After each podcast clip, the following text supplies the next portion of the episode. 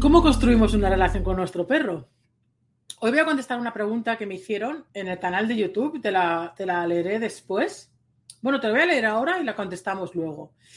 Pregunta, me gusta el planteamiento, pero me gustaría saber cómo se construye una relación, por pueril que parezca, puesto que nos han incapacitado para contactar con nuestra, para contactar con naturalidad con los animales y la naturaleza, y entre nosotros.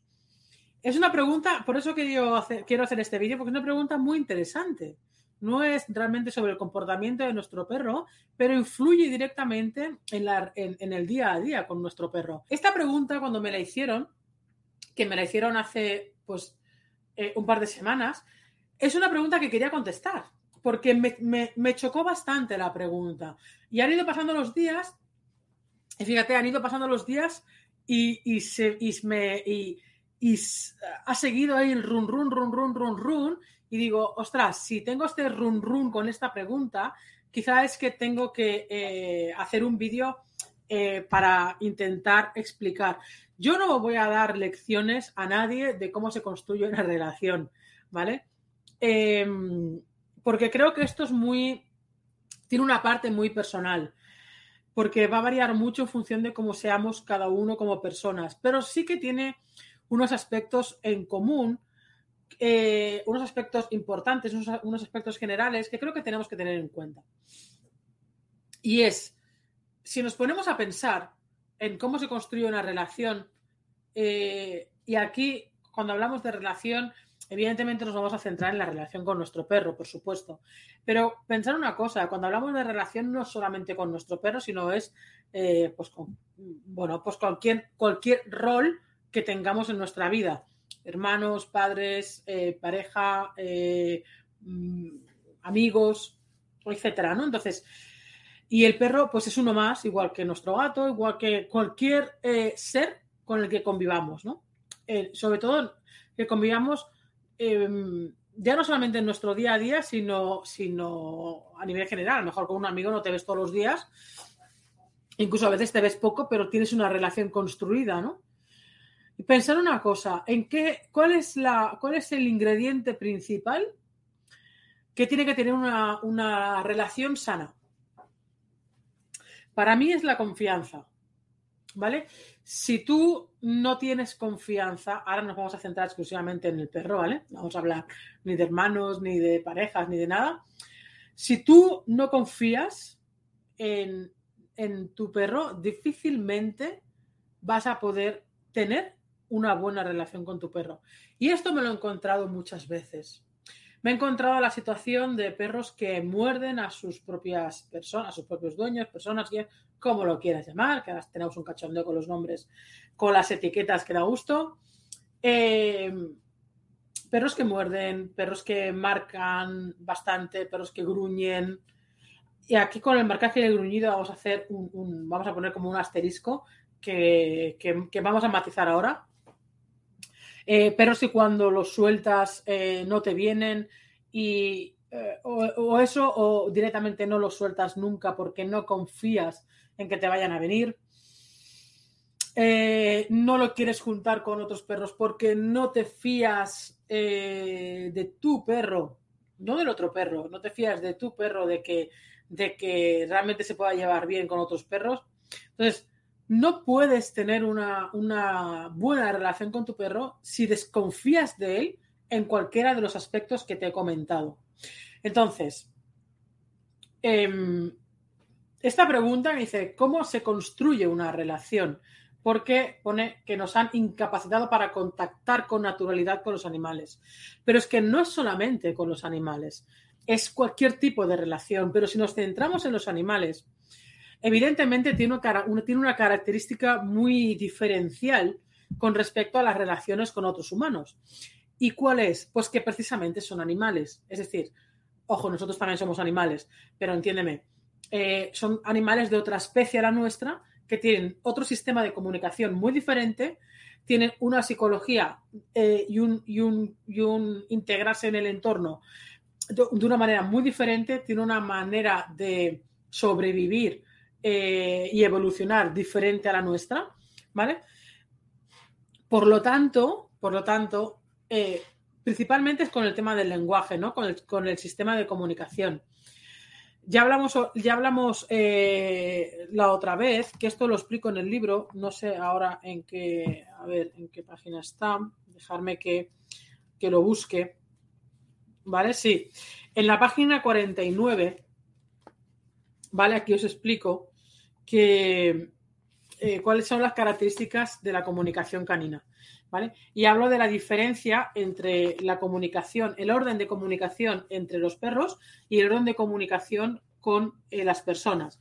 El orden de comunicación de los perros sería mediante la energía que se proyecta, es decir, mediante el sentir, lo que siente el perro, ¿vale? Y lo proyecta a nivel pues, de energía. La energía no se destruye, la energía eh, eh, se va transformando, ¿vale? Y, esto lo podemos ver, lo podemos notar muy, si no quieres, mm, mm, si no quieres que suene demasiado oh, de esoterismo y tal, que es una tontería, porque realmente está, todo está hecho de energía, ¿no? Pero bueno, eh, seguro que has tenido la ocasión de presenciar algún momento de tensión entre los perros, incluso tensión contigo, de tu perro, en el que la tensión se corta en el ambiente, ¿vale? E, esa eh, estaría mediante la energía, luego mediante el lenguaje corporal y luego mediante el vocal, es decir, el ladrido o el gruñido, ¿vale? Pero primero se siente esa energía, luego esa, esa, esa energía que proyecta, que es la emoción que estás sintiendo, se proyecta en el lenguaje corporal y después puede o no pasar al lenguaje verbal, pero digamos que es el último paso. El gruñido y el ladrido suele ser el último paso. En cambio, en la comunicación humana, ¿vale? Primero usamos la voz, las personas usamos primero la voz, luego usamos el lenguaje corporal y por último nos, tenemos eh, la manera de comunicarnos con, entre personas, la, la energética, la de la energía es la última. Y fijaos que es la última porque nosotros le damos más importancia a la voz, porque realmente el lenguaje corporal eh, se manifiesta por lo que tú estás sintiendo, es decir, por la energía que estás proyectando. Pero nuestro principal sistema de comunicación es el verbal. En cambio, el principal sistema de comunicación del perro eh, es mediante la energía. Por eso los perros eh, siempre nos están, los perros perciben muy bien qué estado de ánimo tenemos en cada momento. Y esto es un aspecto muy importante con respecto al cómo construimos una, relación con nuestro perro y lo que decía la pregunta, en cómo contactar con naturalidad con los animales y la naturaleza. Creo que estamos, evidentemente, estamos muy desconectados de los animales y muy desconectados sobre todo de la naturaleza en sí misma. Pero eso eh, nos tiene que servir como un tirón de orejas para realmente ponernos las pilas con eso. Y quizás, quizás, y esto es algo que lo he dicho en muchísimos vídeos y lo he dicho eh, eh, bueno, en el curso de gestión emocional de la academia. Por cierto, curso que está ahora de promoción para que lo puedas tener de por vida te lo dejo abajo en, la casilla de, información para que puedas tener el curso de autocontrol y gestión emocional, un curso que es brutal, pero brutal, uno de los, uno de los mejores valorados dentro de la academia, porque tiene un contenido exquisito y muy, muy completo y ahora está de promoción hasta el domingo. Luego ya nunca más volverá a bajar de precio, o sea que aprovechalo y puedes tenerlo de por vida, ¿vale? Eh, como digo, en este curso eh, os propongo un reto, en una de las lecciones os propongo un reto, y, pero también lo he dicho en otros vídeos, en el que pruebes a pasear y pruebes a comunicarte con tu perro en silencio. Y esto es algo que hago mucho también hincapié en las visitas presenciales.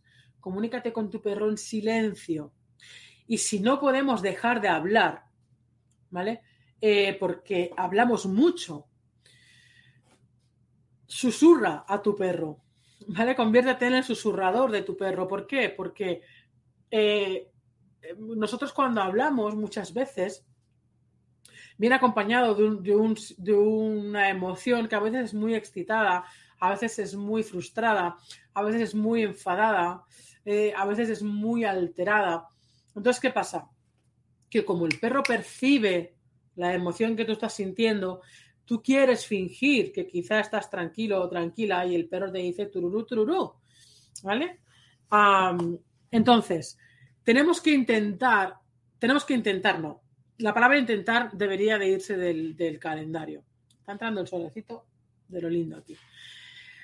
Eh, tenemos que procurar adaptar nuestro sistema de comunicación al perro. ¿Por qué? Porque no podemos pretender que el perro se comunique y se exprese con nosotros en modo humano, porque eso es totalmente imposible. Ya se han adaptado mucho, se han adaptado muchísimo los perros a la convivencia humana y al entorno humano y urbano. No le pidamos más, no le pidamos que se expresen como nosotros nos expresamos, porque eso va a ser imposible. Ojo, hay, o sea, realmente se han adaptado tanto que están incorporando muchas veces la comunicación verbal como primer sistema de comunicación muchas veces, porque las otras, como no les funcionan, porque como no les observamos y no las tenemos en cuenta, al final pasan a la verbal, que pasan al gruñido o que pasan al ladrido constante para ver si el humano me hace caso de una puñetera vez y, eh, entiende lo que yo necesito eh, pues ahora, en este momento vital, ¿no? Y fijaos cómo son las cosas. ¿Por qué pasa esto? Porque estamos tan desconectados que, el perro necesita al final variar su sistema de comunicación para que el humano despierte y escuche a su perro. Pero no debería ser este realmente el, canal, porque entonces no estamos respetando al perro realmente, o sea, de una manera eh, más natural, digamos, ¿no?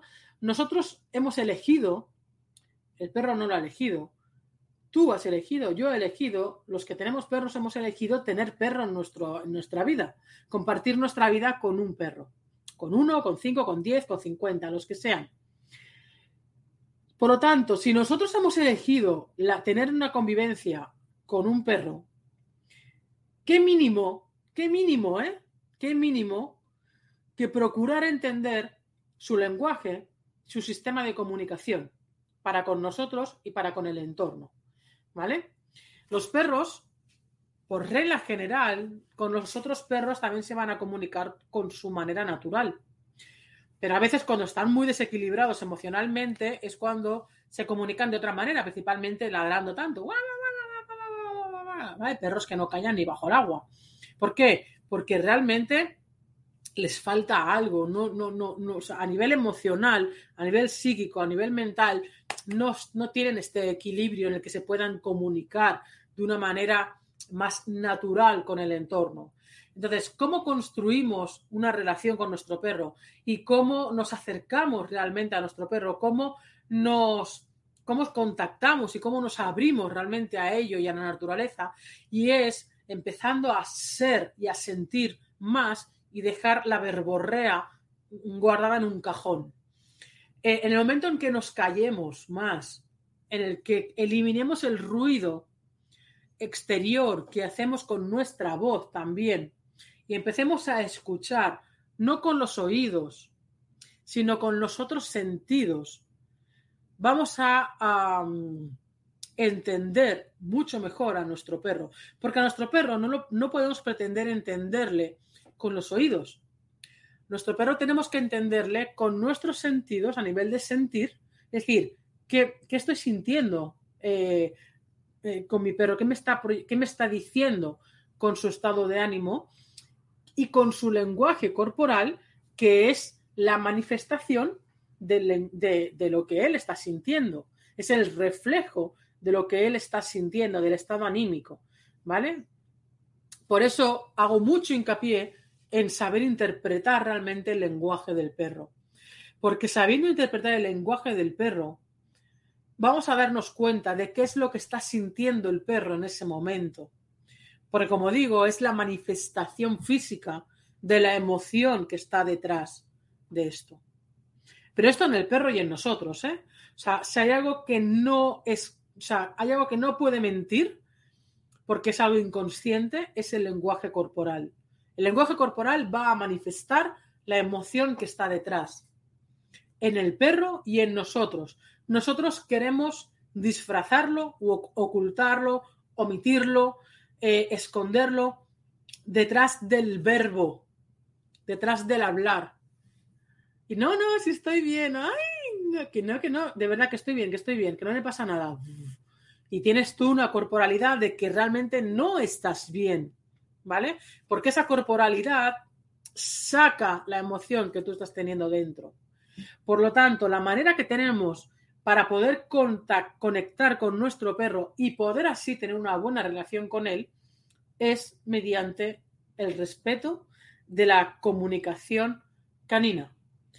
Esto es la base de la confianza, porque si tú no entiendes lo que tu perro está queriendo expresar a cada momento, no vas a poder confiar en tu perro.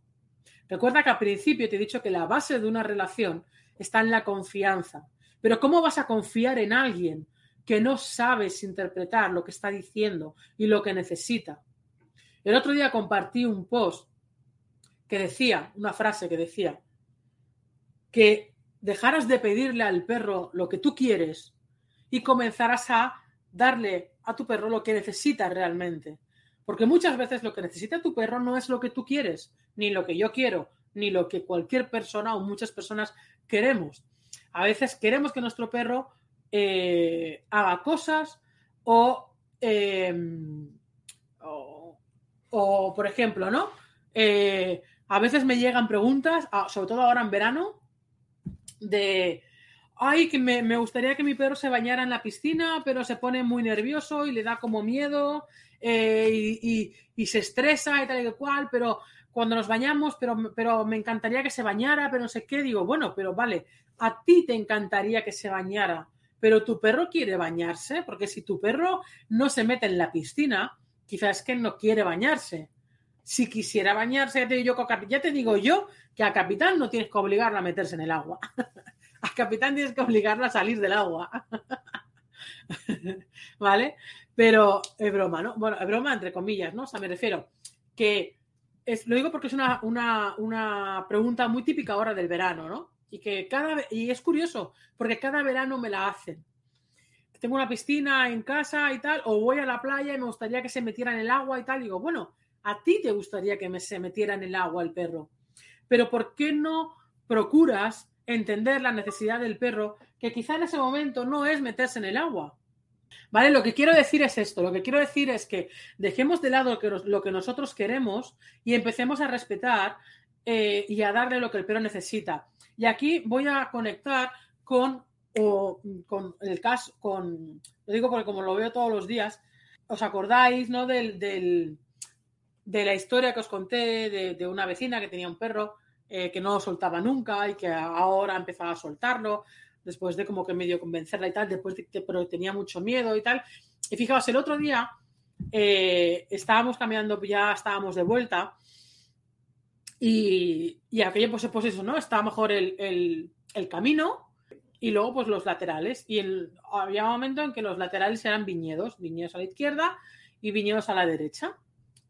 Y el perro eh, iba en la misma dirección que nosotras, es decir, iba por el, iba nos seguía, iba por el camino, pero iba por la parte de los viñedos, o sea, subió al montolito y, y, iba por la parte de los viñedos.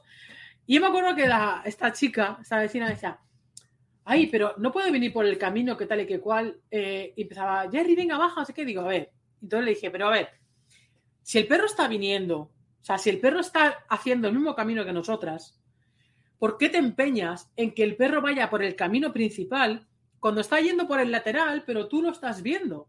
Pero al perro le apetece irse por el lateral porque tiene otros olores, es otro tipo de tierra, es, eh, bueno, pues eh, puede explorar otra cosa que no sea el camino que ya se lo saben de memoria, ¿vale? Entonces, y, era algo que le comenté, digo, pero ¿por qué nos empeñamos? Y lo dije, ¿por qué nos empeñamos en que el perro haga lo que nosotros queremos que haga de manera constante cuando no pasa nada porque el perro vaya a a tres metros separado de ti en el camino de los viñedos, pero estás viendo que está viniendo en la misma dirección que nosotras, ¿vale? Pero que a lo mejor eh, baja de los viñedos 50 metros más para adelante y no pasa nada.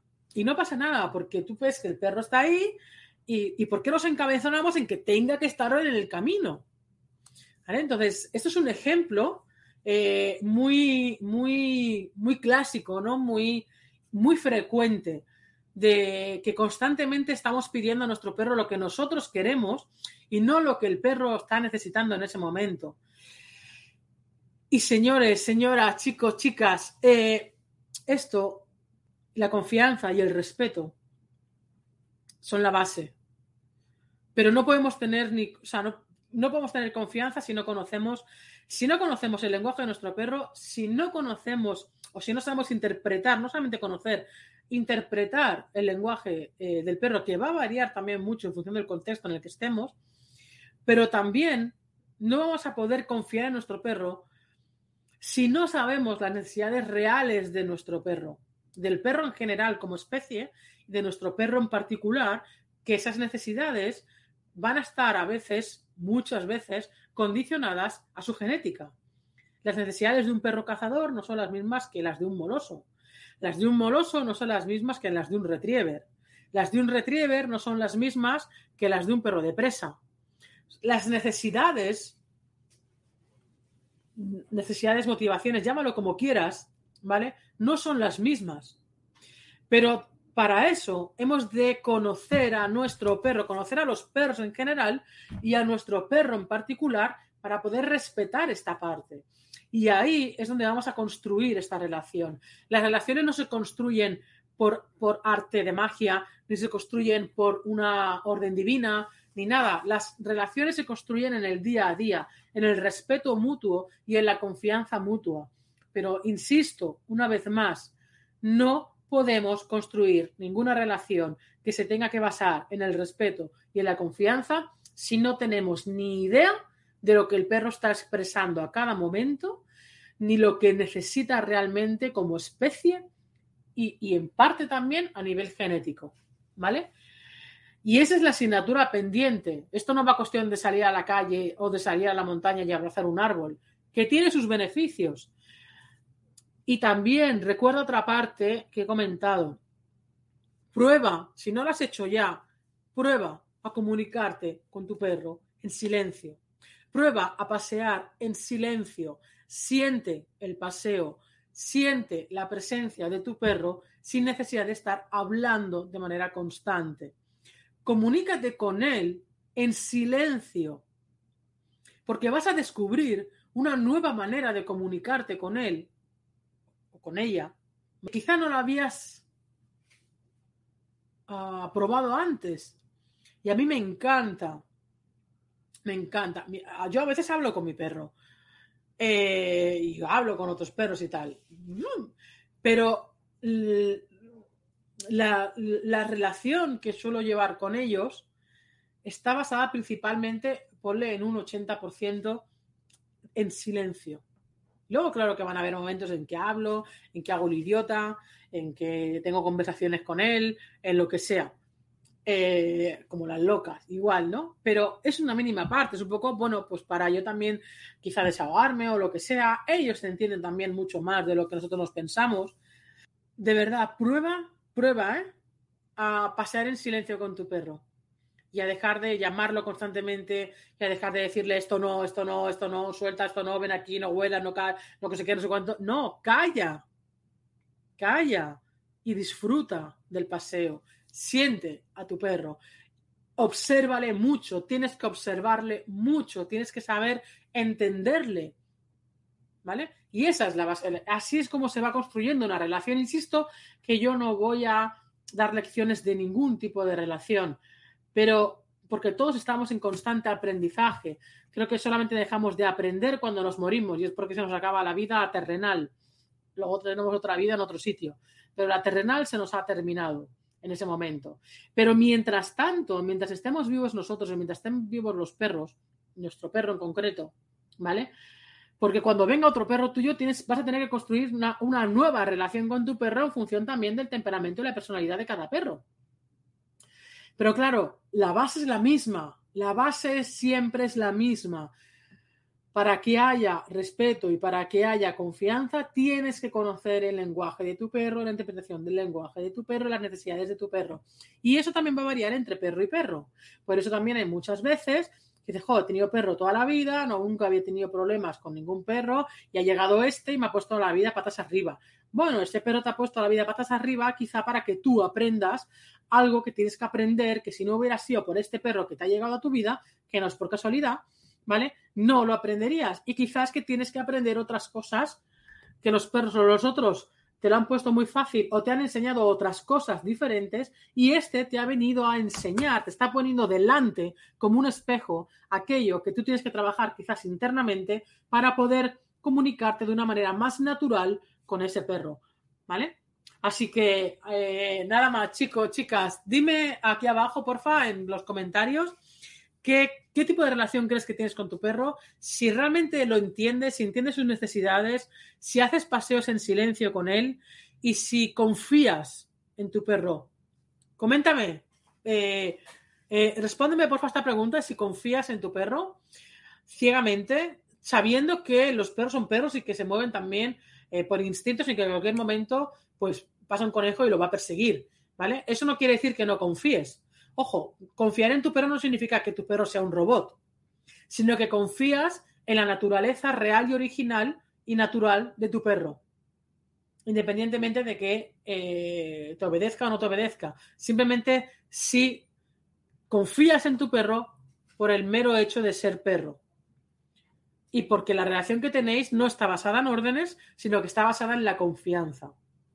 Yo lo he dicho muchas veces, yo nunca, nunca, nunca he adiestrado a mis perros. Los he entrenado a algunos perros en rescate y en detección. He entrenado en una disciplina en concreto, pero no los he adiestrado para la convivencia diaria. Nunca los he adiestrado, jamás.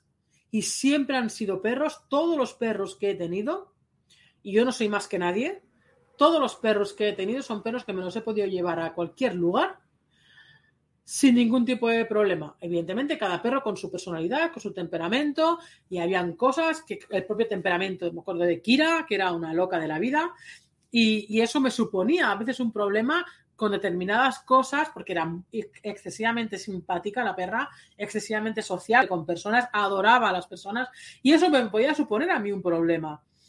Eh, en, de, en, determinados momentos. Pero eso no quiere decir eh, que yo no pudiera confiar en mi perra. ¿Vale? Solo que yo tenía que conocer a mi perra para saber qué aspectos tenía que quizá yo estar un poquito más pendiente porque a nivel social podría ser un problema, pero el problema era a nivel de convivencia social, no de la propia perra.